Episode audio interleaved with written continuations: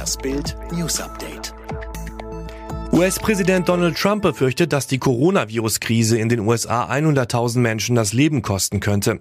Wenn es gelinge, die Todeszahl durch die getroffenen Eindämmungsmaßnahmen auf 100.000 zu begrenzen, dann haben wir alle zusammen einen guten Job gemacht, sagte Trump am Sonntagabend bei einer Pressekonferenz im Weißen Haus.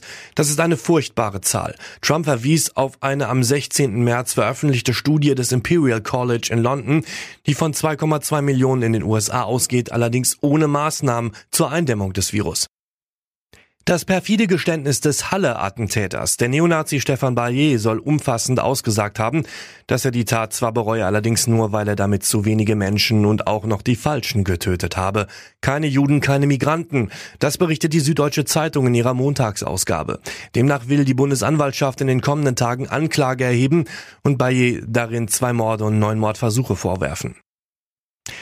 Die ganze Welt ist in Sorge wegen des Coronavirus, nur Nordkorea schießt unaufhörlich mit Raketen und prahlt jetzt sogar mit seinem supergroßen Mehrfachraketenwerfer.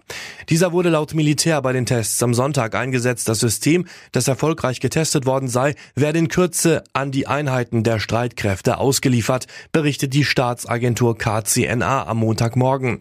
Bei der Übung seien vor allem technologische und taktische Besonderheiten des Systems geprüft worden.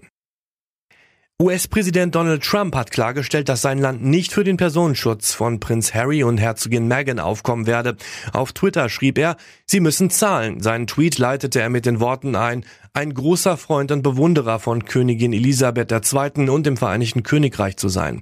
Diese Woche war bekannt geworden, dass Harry und Meghan ihr Domizil in Vancouver Island in Kanada verlassen haben und sich in Los Angeles nach einem neuen Zuhause umschauen. Friedhelm Funkel hat Fortuna Düsseldorf angeboten, in der Corona-Krise sein Gehalt zu kürzen. Der gefeuerte Ex-Coach zu Bild, natürlich verzichte ich auf Gehalt. Ein Anruf, dann ist das Thema erledigt. Ich bin dazu absolut bereit. Die einfache Funkel-Erklärung, ich habe ein besonderes Verhältnis zum Verein, zur Geschäftsstelle, enge Beziehungen zu den Menschen dort. Wenn ich einen kleinen Teil dazu beitragen kann, dass niemand entlassen werden muss, ist das eine Selbstverständlichkeit für mich. Das bin ich allen bei Fortuna schuldig.